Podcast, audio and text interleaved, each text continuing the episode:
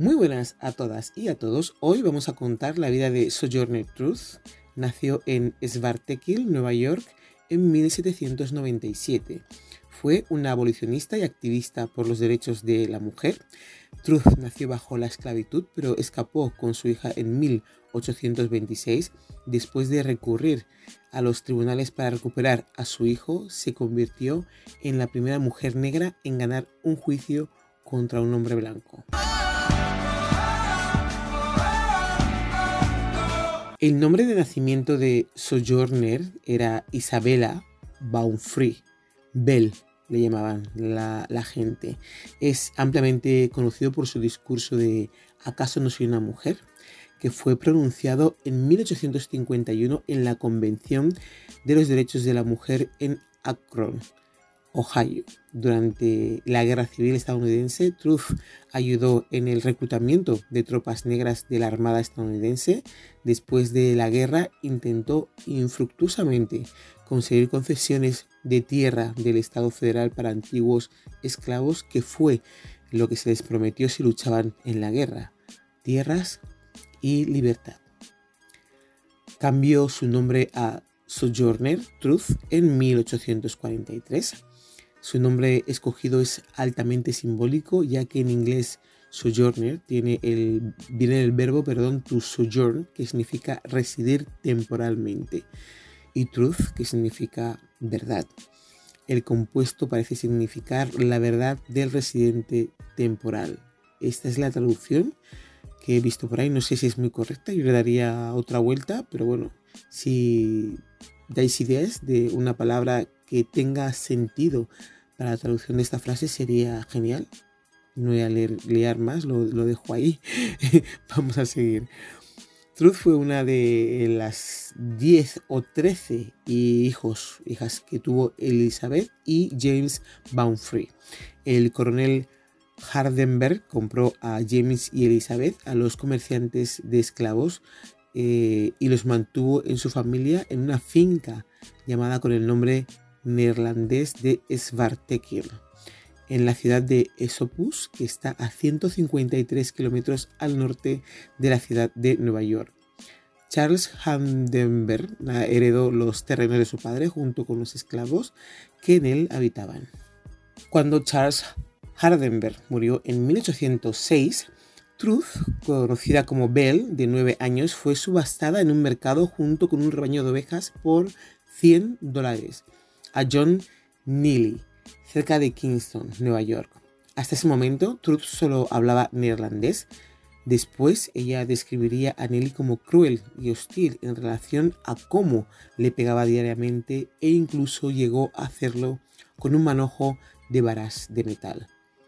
Nelly eh, la vendió en 1808, dos años después, por 105 dólares a Martinus Schreiber de Port Aven, un tabernero que la tuvo dos años, no, perdón, 18 meses en la taberna trabajando. Eh, después la vendió en 1810 a John Dumont en West Park, Nueva York. Aunque su cuarto dueño era amable con ella, existía una tensión considerable entre ella y la segunda esposa de Dumont, Elizabeth Warren Dumont, quien la acosaba y le hacía más difícil su vida. La primera esposa de Dumont Sarah Warren Dumont, eh, la hermana de Elizabeth, había muerto en torno a 1805, cinco años antes de que comprara a.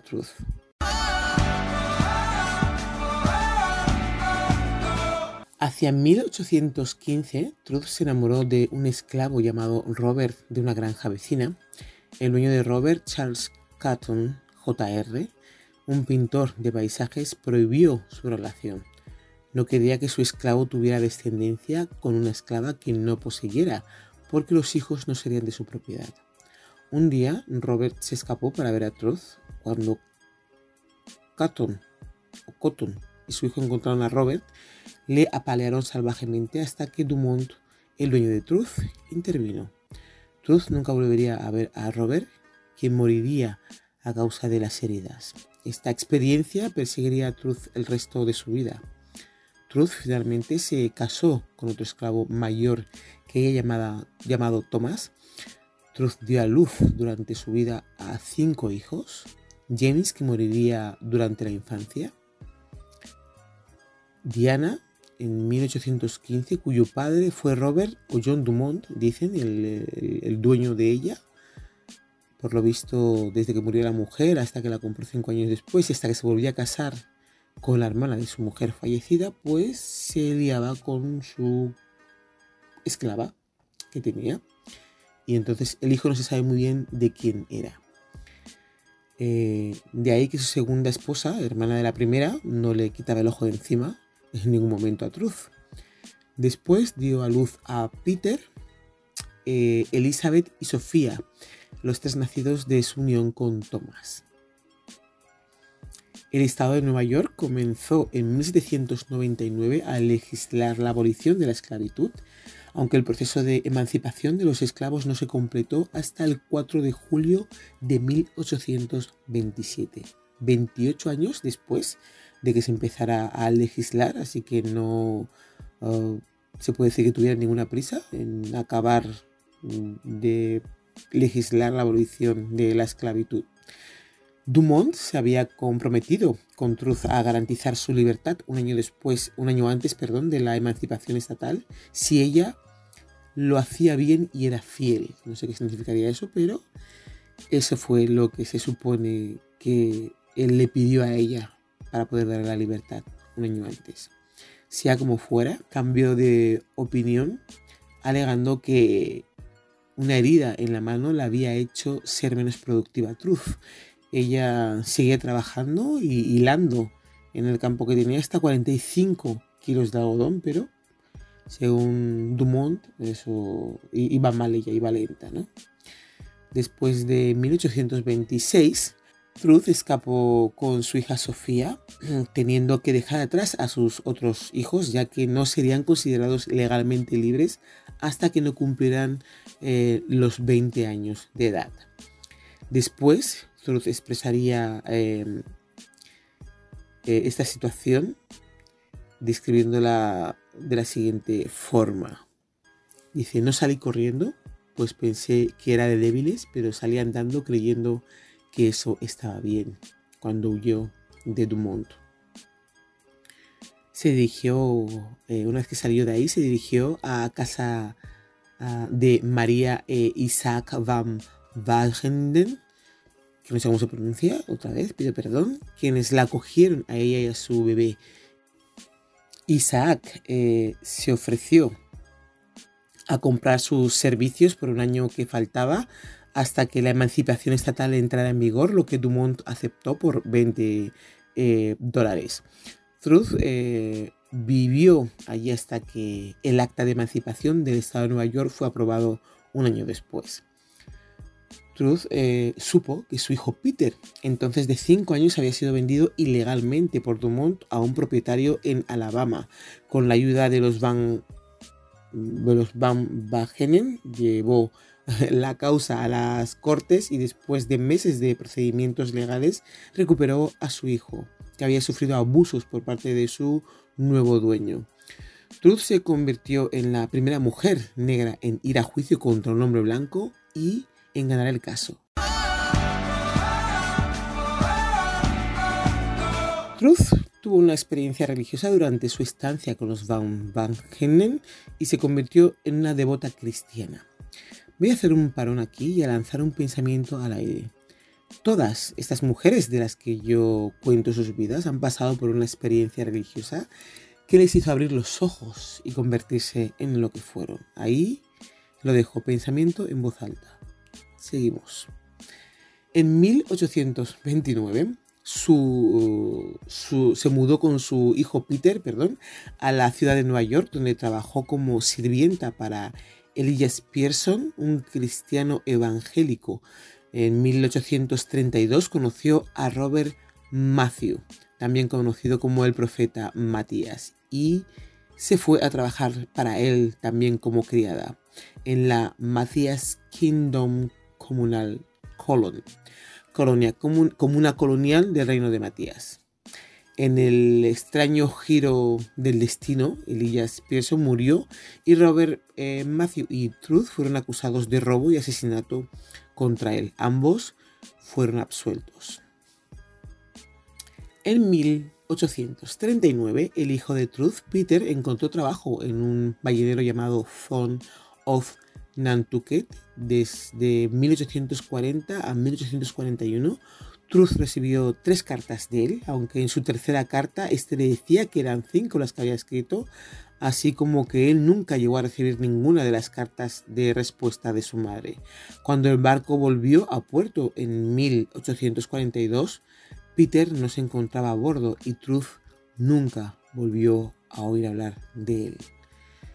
En 1843 simpatizó con el adventismo y cambió su nombre eh, de Isabella a Sojourner en 1843 se unió al Northampton, Massachusetts, a la Northampton Association of Education and Industry, una fundación que apoyaba el abolicionismo, eh, los derechos de la mujer, la tolerancia, la tolerancia religiosa y el pacifismo. Allí conoció a William Lloyd Garrison, y a Frederick Douglass y a David Ryder. En 1846 el grupo se disolvió por falta de fondos. Sojourner dictó sus memorias a su amiga Olive Gilbert y su biografía se publicó en 1850. Ese mismo año habló por, por primera vez en la Convención Nacional de Derechos de la Mujer en Worcester, Massachusetts, en 1851 se unió al abolicionista George Thompson en una gira de conferencias por el estado de Nueva York y en mayo acudió a la Convención de los Derechos de la Mujer en Akron, Ohio, donde pronunció su famoso discurso del cual comentamos al principio en el podcast, en el que dice que no soy una mujer. Durante los siguientes 10 años siguió dando cientos de discursos y conferencias a favor de la igualdad entre hombres y mujeres y entre blancos y negros, muchas veces entre insultos silbidos. En 1858 alguien interrumpió su discurso y la acusó de ser un hombre. Ella era muy alta y delgada. Eh, Sojourner se desabotonó la blusa y mostró los pechos. Y ahí se acabó la discusión. Durante la Guerra de Secesión ayudó a reclutar voluntarios negros para el ejército de la Unión. Su nieto James Catwell se alistó en el 54 Regimiento de Massachusetts. En octubre de 1864 se reunió con Abraham Lincoln. En 1865, mientras trabajaba como enfermera en el Hospital Friedman de Washington, D.C., para ayudar a eliminar la segregación racial, se montó en un tranvía, resultando herida al ser arrojada del vehículo por el conductor por ser negra a la edad de 68 años. Fue cuando le pasó esto. Interpuso una demanda y la ganó.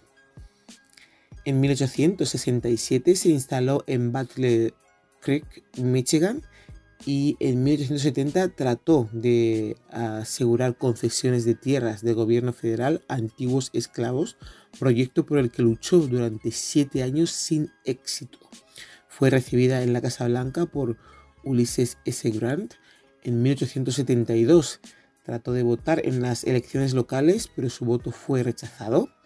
Y Sojourner siguió hablando sobre los derechos de la mujer y los afroamericanos, la reforma de las prisiones y abogó por la suspensión de la pena de muerte en el estado de Michigan. Truth se mantuvo activa en la política hasta 1875, cuando su nieto y su compañero enfermaron y murieron.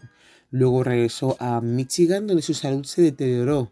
Murió en su casa en Battle Creek en la mañana de 26 de noviembre de 1883 con 86 años. Eh, hay otras informaciones que dicen que estuvo en un sanatorio en el que estaba ingresada debido a unas úlceras infectadas que tenía en la pierna, que fue lo que le produjo la muerte. Su funeral se celebró en una iglesia presbiteriana y más de 1.800 personas acudieron en honor a la gran oradora y defensora que fue de los derechos civiles. Algunos de los ciudadanos más prominentes fueron portadores de su ataúd. Fue enterrada en el cementerio de Oak Hill. Truth fue cuidada por dos de sus hijas en los últimos años de su vida. Varios días antes de que muriera Sojourner Truth, un reportero del Grand Rapids Eagle vino a entrevistarla y dijo que su rostro estaba demacrado y aparentemente sufría un gran dolor. Sus ojos estaban muy brillantes y su mente alerta, aunque le resultaba difícil hablar. Frederick Douglass uh, ofreció un elogio para ella en Washington, D.C., diciendo lo siguiente, venerable por su edad, distinguida por su comprensión de la naturaleza humana, notable por su independencia y valiente autoafirmación, dedicada al bienestar de su raza, ha sido durante los últimos 40 años un objeto de respeto y admiración a los reformadores sociales en todas partes. El legado que dejó Truth fue una figura importante en el movimiento abolicionista y ha sido ampliamente homenajeada por su trabajo. En 1981 fue incluida en el Salón Nacional de la Fama de la Mujer y en 1986 el Servicio Postal de los Estados Unidos emitió un sello en su honor. En, en el 2009 se colocó un busto de la verdad en el Capitolio de los Estados Unidos y su autobiografía se lee en las aulas de todo el país.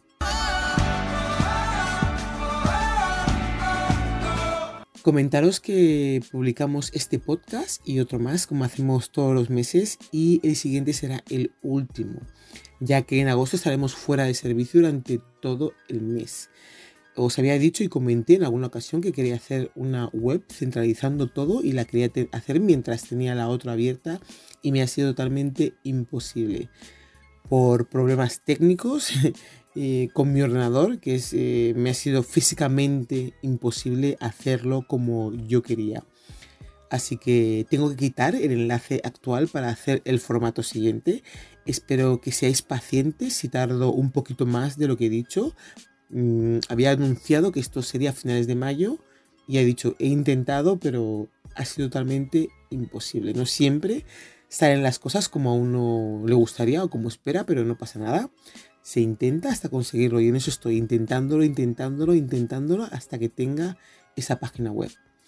Eh, comentar también que voy a tener un pequeño detalle con los 100 eh, seguidores que voy a tener, los primeros 100, eh, ese regalo o detalle lo voy a empezar a hacer a partir de septiembre, así que los que están apuntados ya no tienen que, apuntarse, evidentemente, y los que no se han apuntado, pues tienen que apuntarse eh, al canal de YouTube. Tienen que darle a, a me gusta, tienen que seguirme y dejar un comentario y después tienen que mandarme un correo electrónico. Porque lo del correo electrónico es muy importante porque si no yo no puedo contactar con las personas para darles ese detalle que tengo pensado. Eso lo haré en septiembre, os lo comunico ahora para que lo vayáis sabiendo. Uniros al canal, darle a me gusta, dejar comentarios y mandarme un email. Los que ya están, eh, que me siguen, a eso no tienen que hacer nada, de verdad, solamente mandarme el email, eh, porque voy a, mandarles eh, el detalle igual, ¿vale? Así que no tienen que desapuntarse ni dejar de seguirme y volverse a apuntar otra vez, no hace falta. Yo sé los que, la gente que ya tengo, ese detalle que voy a tener, voy a guardar esa cantidad para esa gente y voy a añadir hasta conseguir los 100 en el YouTube, ¿vale? Así que nada, eh, vamos a descansar en agosto para hacerlo todo mejor, más organizado, eh, más divertido, mm, con más acceso a todo. Así que nada, disfrutar del el calor como mejor sepáis hacerlo. Nos escuchamos en el siguiente podcast.